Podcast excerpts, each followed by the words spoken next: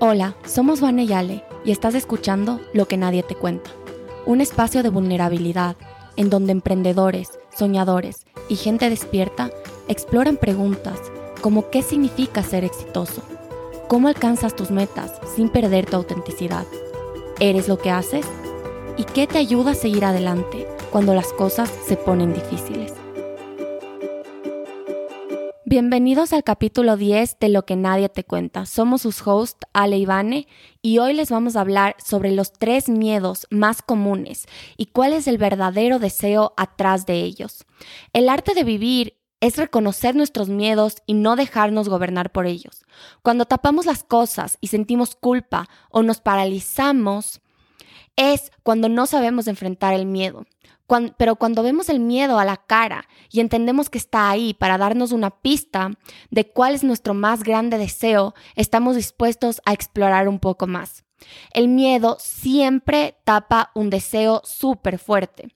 Acuérdate que atrás de todos los miedos y de los miedos más profundos están también los deseos más grandes. Y hoy les vamos a revelar los tres principales miedos y qué deseo se esconde atrás de cada uno mientras les contamos sobre estos miedos, queremos que ustedes eh, reflexionen sobre cuál es el que más les paraliza, el que les impide alcanzar las cosas que quieren, con cuál se identifican más. Vamos a empezar con uno que es el más cercano para Van y para mí, que es el miedo a ser irrelevante. Y este miedo se puede esconder de diferentes maneras, como miedo al fracaso, miedo al que dirán, miedo al no ser necesitado.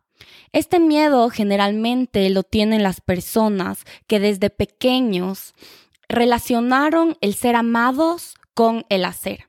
Siempre fueron admirados o tuvieron éxito siguiendo diferentes caminos y dependían totalmente de la exclamación externa o del reconocimiento externo para sentirse validados. Pensaban que el amor estaba en hacer y no se identificaban solamente con ser. Les voy a contar un ejemplo personal que nos pasó a Ana y a mí. Desde chiquitas siempre nos esforzamos un montón en el colegio y en tener las mejores notas y relacionábamos que tener buenas notas era igual a alegrarles a nuestros padres y recibir su cariño y su afecto. Y esto lo hicimos todo el tiempo. Yo me acuerdo que desde chiquita, cuando no tenía un 20 cerrado, que la nota era sobre 20 o en, en la universidad, cuando no me sacaba 100, sentía siempre algún hueco. Algo no estaba bien en mí, no di lo mejor de mí, siempre podía dar más. Y yo pensé que eso era algo que me estaba llevando a cumplir ciertas metas y a llegar a donde yo quería.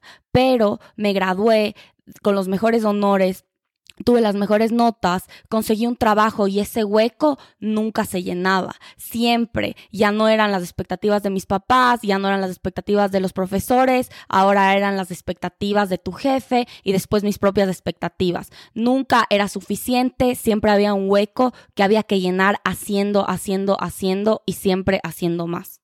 Pero lo que nos costó mucho tiempo darnos cuenta en realidad es que ese hacer y hacer hacer estaba cubriendo el hueco del deseo de aceptación.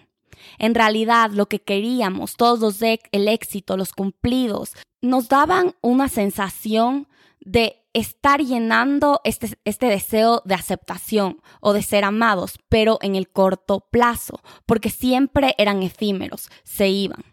Y lo que en verdad necesitamos darnos cuenta después de varias caídas y después de mucho análisis, introspección y un año en el que nos dedicamos a cultivar el amor propio, es que lo que en verdad necesitábamos era un amor incondicional y que ese amor incondicional no lo íbamos a encontrar en nadie más que en nosotros mismos. Ese trabajo interno nos ayudó a finalmente sanar ese hueco constante que sentíamos con alcanzar, alcanzar y alcanzar.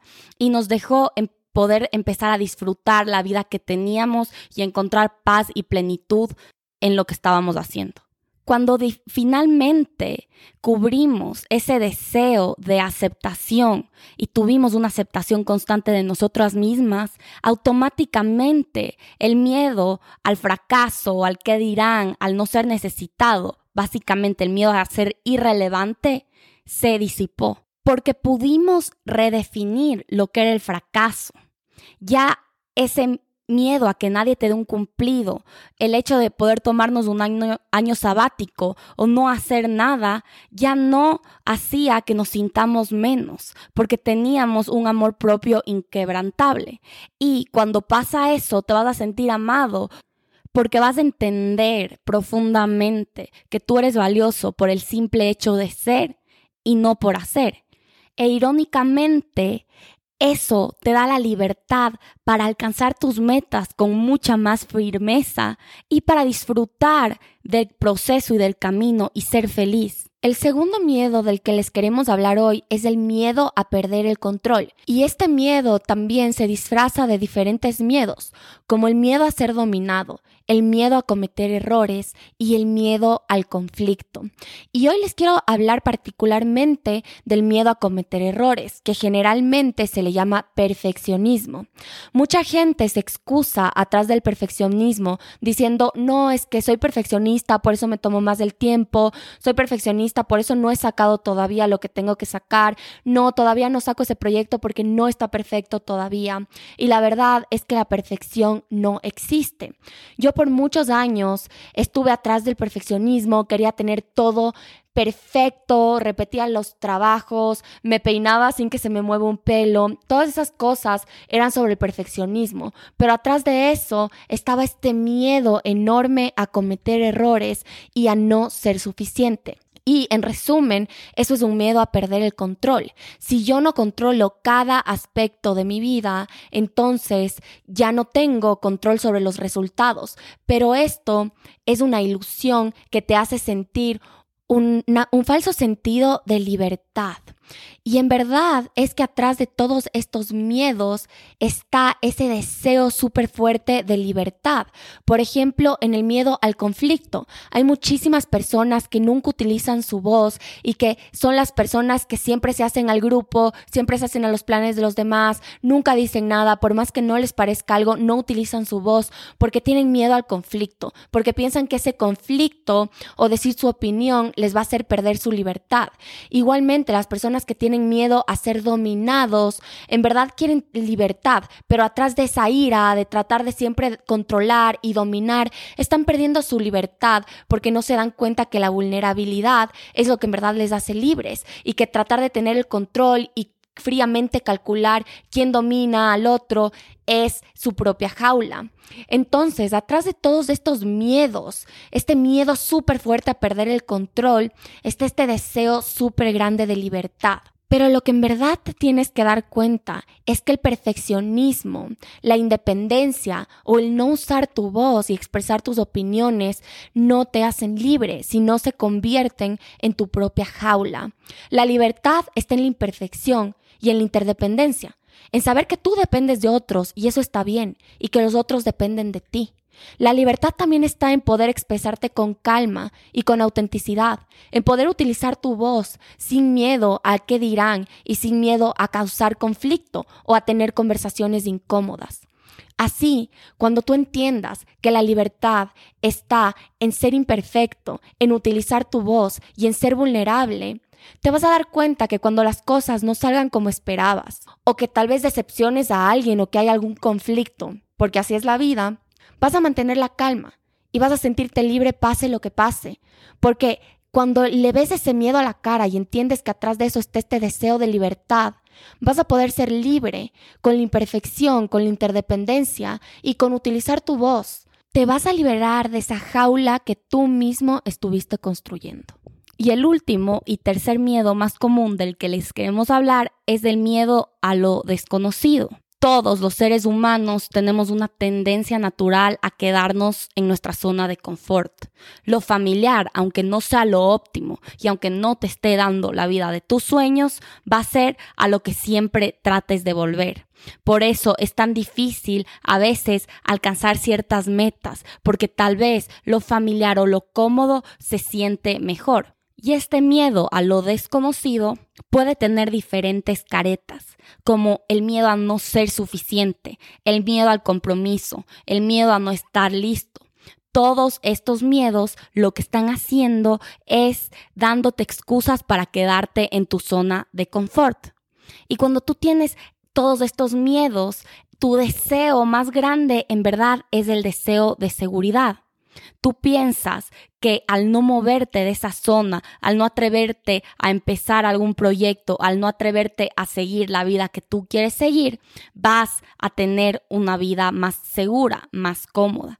Pero en realidad, la seguridad uno la alcanza en la cancha y la alcanza demostrándose a uno mismo que sí puede hacer las cosas que está llamado a hacer. En lo personal, Van y yo este miedo lo hemos tenido a lo largo de toda nuestra vida y se vuelve mucho más fuerte cuando vamos a empezar algún proyecto. Antes de empezar a Wake, nos moríamos de miedo.